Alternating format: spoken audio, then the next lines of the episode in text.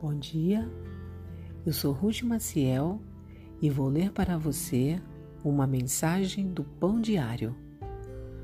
Hoje é dia 18 de março e o título da mensagem é Cartas para casa.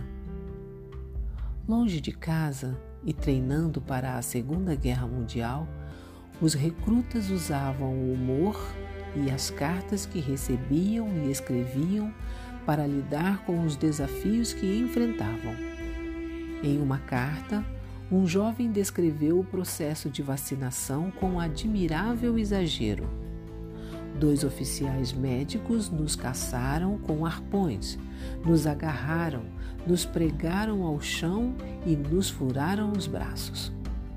No entanto, um soldado começou a perceber que o humor só lhe servia de apoio até certo ponto. Nessa altura, ele recebeu uma Bíblia. Gostei muito e eu a leio todas as noites. Nunca imaginei que alguém poderia aprender tanto com ela, ele escreveu.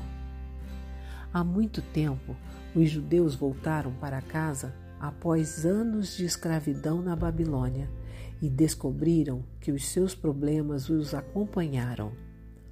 Enquanto tentavam reconstruir os muros de Jerusalém, enfrentaram inimigos, fome e seu próprio pecado. Em meio aos problemas, se voltaram para a palavra de Deus. Ficaram surpresos com o que aprenderam. Quando os sacerdotes liam o livro da lei de Deus, o povo chorava. No entanto, encontraram o consolo também. Neemias lhes disse: Não fiquem tristes, pois a alegria do Senhor é a sua força. Não precisamos esperar pelos problemas para ouvir a voz de Deus. Na Bíblia, aprendemos sobre ele, sobre seu perdão e consolo. Lendo-a, seremos surpreendidos com o que o Espírito de Deus nos mostrará em suas páginas.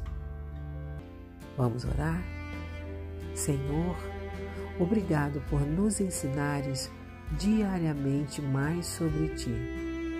Em tua palavra está escrito: Buscar-me-eis e me achareis se me buscardes de todo o coração. Amém pensamento para o dia? A Bíblia nos ajuda a nos vermos como realmente somos e também a vermos o quanto Deus nos ama. Se você gostou, compartilhe com outros, porque a palavra de Deus nunca volta vazia. Tenha um bom dia e fique na paz do Senhor.